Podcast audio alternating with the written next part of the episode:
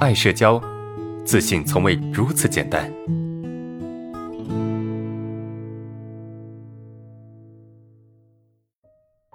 啊，第二个问题啊，想等一个人的信息不回就焦虑，还胡思乱想，呃，老是讨好别人，总是觉得自己做的不好啊，才让别人生气啊，继而更想方设法去巴结，怎么做都不对啊，别人还没有说什么啊，自己就赶紧说了，我错了，我想改变啊，我也想要求别人为我做点什么啊，这是第二个问题哈，怎么说呢？一个讨好者的一个形象哈。这是关系中的一个典型的讨好者，啊，或者说是一个，就是内心价值感很低的一种形象，或者是这么一个人的一种自述，啊，觉得自己很喜欢讨好别人，然后别人不回复就焦虑，对吧？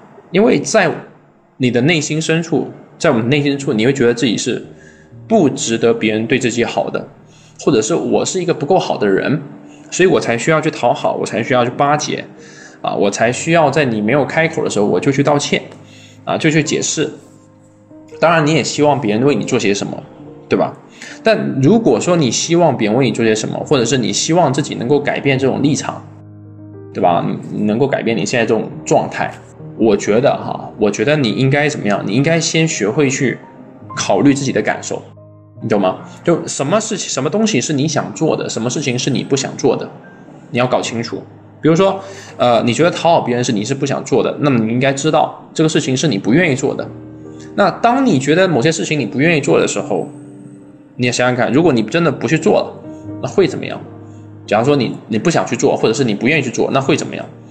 本质上其实不会怎么样，就是我们做的太多所谓低价值的事情，而这些低价值的事情看起来像是在给别人一些好处，但实际上。我们并没有真正的去获得别人真正的尊重或者是认可，是吧？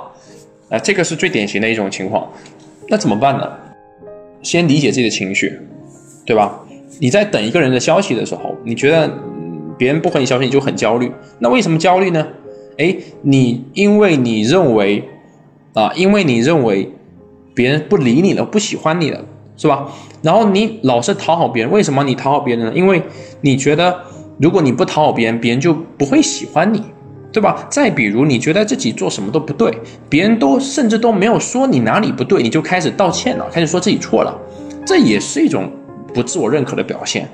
但其实我们可以不做这些事情的，我可以不讨好别人，对吧？我也可以不巴结别人，我也可以不不去别人说我错之前就去道歉，对吧？我可以不做这些事情，对不对？也可以的，你可以去试看看。当你不做这些事情的时候，你会觉得自己是有能量了，自己的能量会增加，自己会变得更强大一些。